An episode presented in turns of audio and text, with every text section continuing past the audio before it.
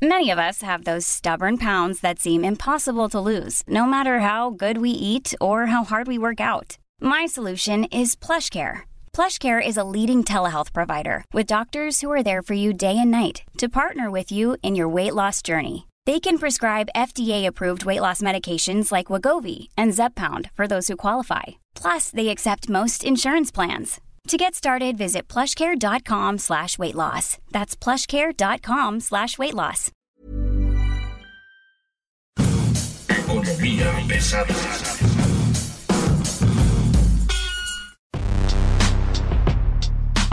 ¿Cómo están? Tengan ustedes muy buen día. Bienvenidos a PGnomics, Economía Pesada. Mi nombre es Luis Carriles y bueno, esta semana tenemos un resumen económico que presentarles sobre lo que está ocurriendo en el mundo de los negocios, en el mundo de justicia, por supuesto, y en esta área extraña donde las cosas están ocurriendo que es como, no sé si llamarle mm, político, económico, justicia donde el laboral, social, ¿no? Y, y bueno, en fin, una extraña mezcolanza en este sexenio de los otros datos. Y bueno, me da gusto darle aquí eh, la bienvenida a Enrique, a Kikín. ¿Cómo estás, Kikín? Buenos días. Pues estoy muy bien y muy triste.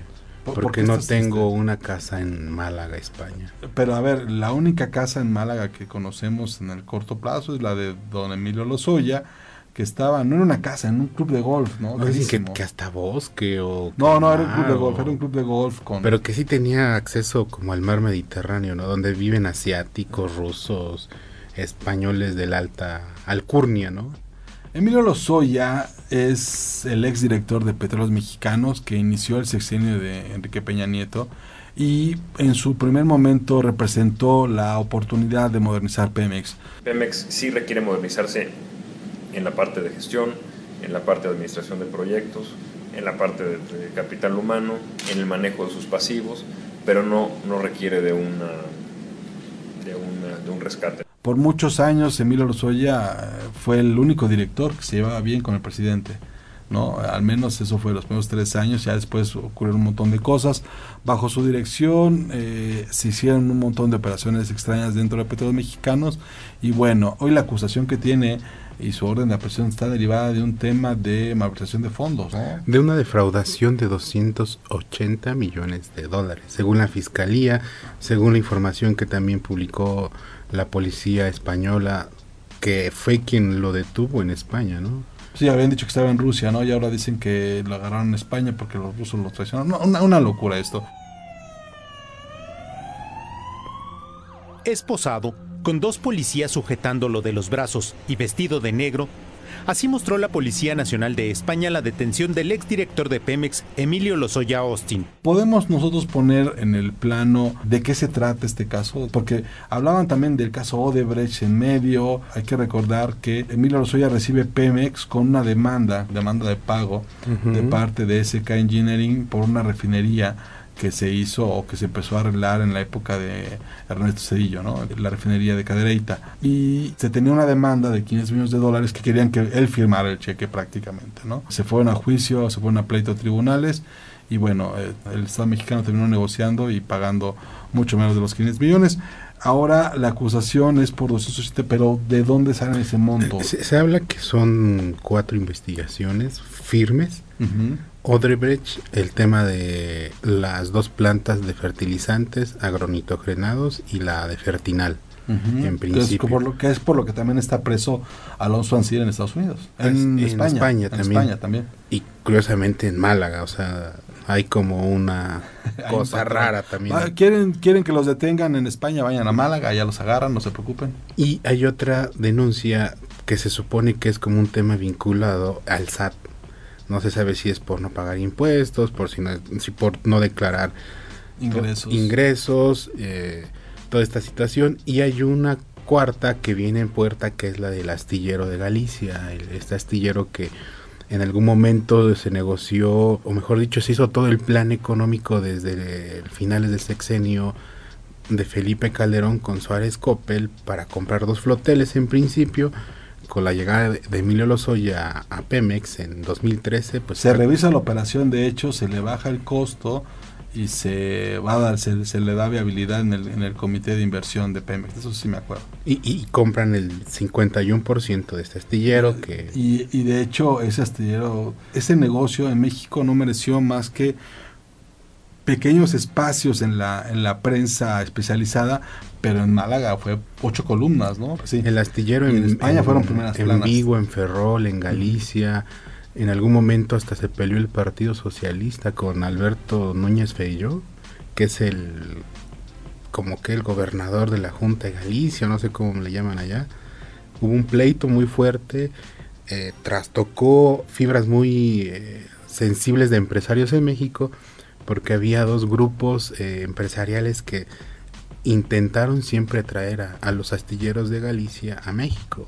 Digo, es, es, un tema interesante porque, como bien dices, poco se estuvo explicando acá en México, pero en España... No, en España significó familias que vieron en, en esta compra el rescate de su vida porque el astillero estaba abandonado. Ahora, en el plan de negocio original de Pemex se pensaba utilizar a ese astillero como punta de lanza para un montón de proyectos que en ese momento significaban la expansión de Pemex e incluso incrementar su presencia internacional y o competir con las empresas mexicanas y abrirse, eh, empezar a operar en el Golfo de México del lado de Estados Unidos. O sea, era parte de un proyecto mucho, muy ambicioso.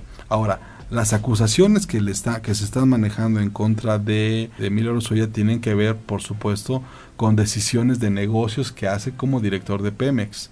Y en estas decisiones de negocios, pues no interviene solamente él. No, él claro era que el director, no. de, él era el operador de estas decisiones.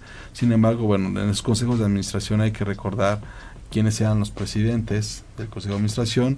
En este caso era Pedro Joaquín Codwell como secretario de Energía y quiénes eran el resto de los asistentes, ¿no? En este caso, bueno, pues en su momento los secretarios de Hacienda como José Antonio Mid y o Luis Videgaray. Luis Videgaray. ¿No?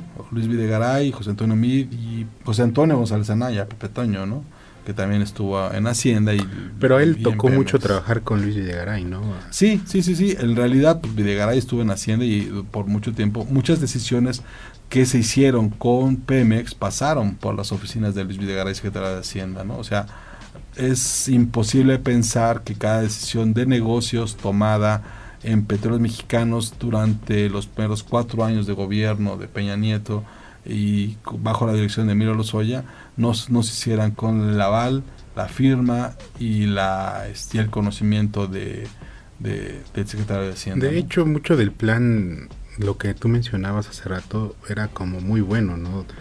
Había, había, había, cinco planes de negocios importantes que se suponía iban a despegar a Pemex. Uno era fertilizantes, el uh -huh. otro era electricidad, el otro era logística, el otro era transformación industrial y por supuesto el asunto que en este momento lo tiene de aquel lado, que a los astilleros, ¿no? Que era tener una compañía haciendo este avituallamiento para todos los mexicanos, plataformas, floteles y demás hoy, bueno, pues ahí estamos. En ese momento entró una crisis de precio del petróleo. En ese momento, la primera decisiones se toman con precios del petróleo de 80 a 100 dólares y las y las segundas se toman con precios del petróleo de 40 a 30 ¿Y, dólares. ¿Y todo eso era formaba parte de la famosa reforma energética? Que no, no, no. Eso no? era. La reforma energética llega después. Las decisiones de negocio se hacen antes.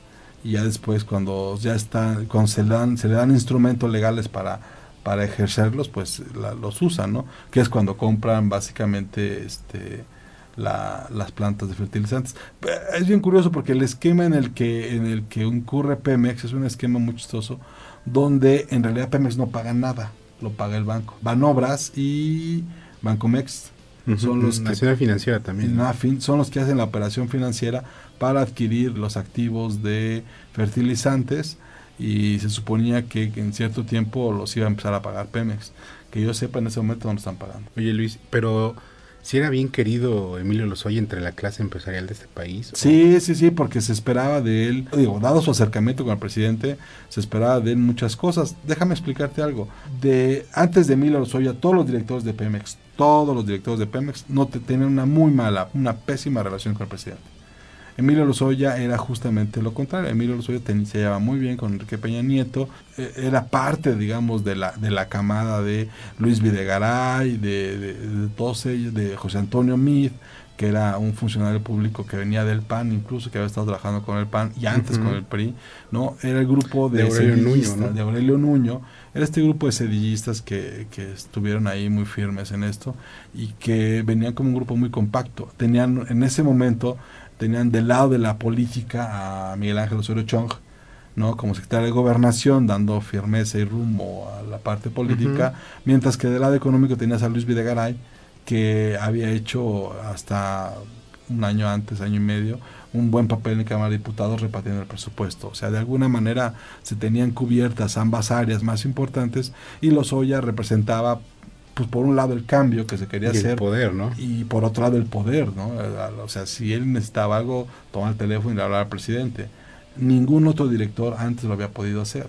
Raúl Muñoz Leos no lo pudo hacer, este Luis Ramírez Corso no lo pudo hacer. Bueno, incluso cuando en su momento fue director Jesús Reyes Heroles, no lo podía hacer. Tenía que ir primero con la Secretaría de Energía y luego ya que ella lo canalizara al presidente. Y bueno, era parte de las redes sociales y parte de este intento de rejuvenecer al PRI, ¿no? Y se veía bien. La reforma energética, por ejemplo, pasó con explicaciones buenas, técnicas, con, con abogados, con la legislación y con las negociaciones. Incluso en CFE estaba este Ochoa, Que ahora es diputado del PRI, ¿no? que ahora es diputado del PRI, y Ochoa de- estaba primero como subsecretario y luego como director de la CFE. que jamás he tenido un comportamiento fuera de las normas, la ley y las reglas morales, ni en mi vida como empresario y mucho menos a la que estaba sujeto como funcionario público. Se la volteo. A mí nunca me corrompieron. Que en la carpeta de investigación que acabamos de revisar con mis abogados, no existe un solo elemento de prueba o evidencias que acrediten que yo recibí dinero, ni de ellos, ni de nadie. Oye Luis, pero más allá de todo eso, el poder que tenía Emilio Lozoya lo tenía por el padre, por porque era una persona muy preparada. A ver, Emilio Lozoya no viene de, de la parte orgánica del partido, no viene de la parte orgánica de, la administración pública. Él estuvo, él estuvo en el extranjero muchos años, su familia está, es alemana, su familia política y su familia no propia es alemana. Este, su padre era Emilio Lozoya Talman, una persona muy cercana al expresidente Carlos Salinas. De hecho, Emilio Lozoya Talman, este, junto con Manuel Camacho Solís, propio Carlos Salinas de Gortari, eran, eran como un grupo muy importante, ¿no?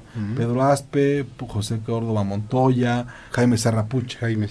Ellos eran como un grupo muy compacto que terminó el sexenio de Salinas y luego sus segundos de a bordo fueron los que terminaron con en este con Cedillo haciendo bueno la crisis de 1900 de diciembre del 94 y de 95 que es llamada como efecto tequila. Ahora Emilio Lozoya Talman en un momento dado fue presidenciable, ¿no? Junto con Manuel Camacho Solís se y hablaba Donaldo mucho de- Colosio. Se hablaba mucho igual que este Emilio Lozoya Austin quería la presidencia, los audios estos de Odebrecht hablan mucho eso, ¿no? Que lo veían o que lo perfilaban en algún momento con esta nueva camada de priistas que encabezaron. Incluso hay un video donde se ve Enrique Peña Nieto, Luis Videgaray, Aurelio Nuño, esta chica que está ahora de senadora que es que siempre trae el cabello pintado de, de blanco, es Alejandra, creo que Lagunes. Ah, Alejandra Lagunes, claro. Este, y Emilio Lozoya y otros que pues, en- sinceramente no sé quiénes eran, pero están en ese video. Te estoy hablando de 2012, ¿no? Y- ujú. incluso el presidente de la República, Andrés Manuel, dijo ayer mismo que muchos de, o que uno de los delitos de, de Emilio Lozoya no ha prescrito. Yo supongo que debe ser algo de campaña, ¿no? O por allá de algún financiamiento raro que quizá pudieron obtener a través de la, de la constructora brasileña Odebrecht. Yo, a ver, yo la verdad es que el caso de Odebrecht, yo no le veo tantas alas para volar, por dos razones. Odebrecht tenía una obra mínima en México, muy pequeña, muy poco tenía de inversión. Tenía creo que un contrato de 40 millones de dólares en algo. Y pues tener un contrato de 40 millones de dólares en Pemex y gastarte 10 millones en... en, pues no, no nos funciona. Ahora, ojo, en México hay un proyecto muy importante y muy grande que no se negoció en la época de los Soya, que se trabajó en una competencia internacional y que se hizo bajo otros parámetros, que es Etileno 21. Claro. Etileno 21 es una coinversión entre Grupo IDESA mexicana y Braskem de Brasil.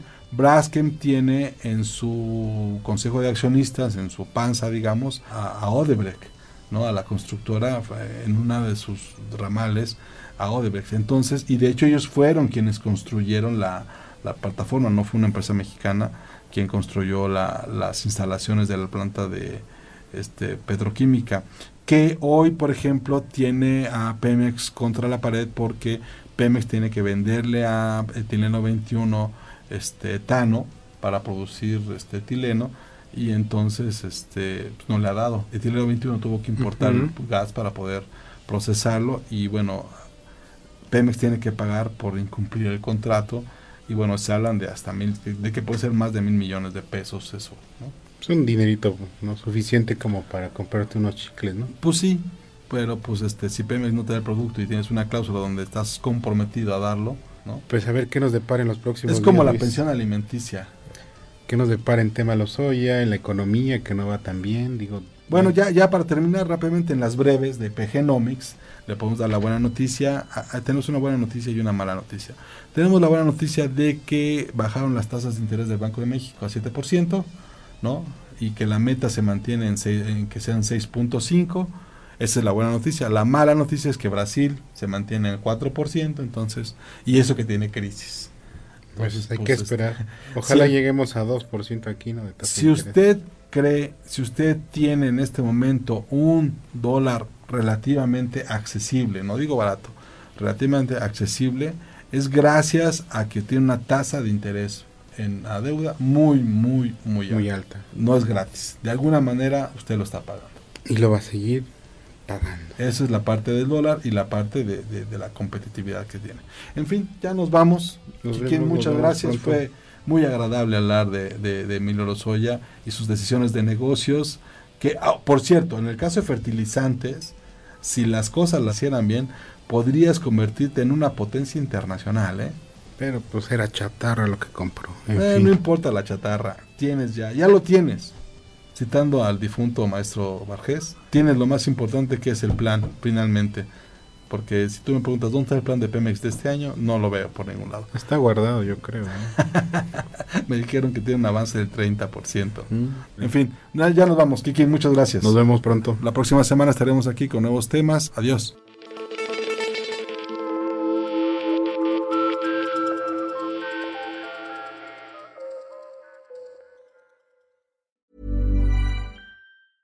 Even when we're on a budget, we still deserve nice things.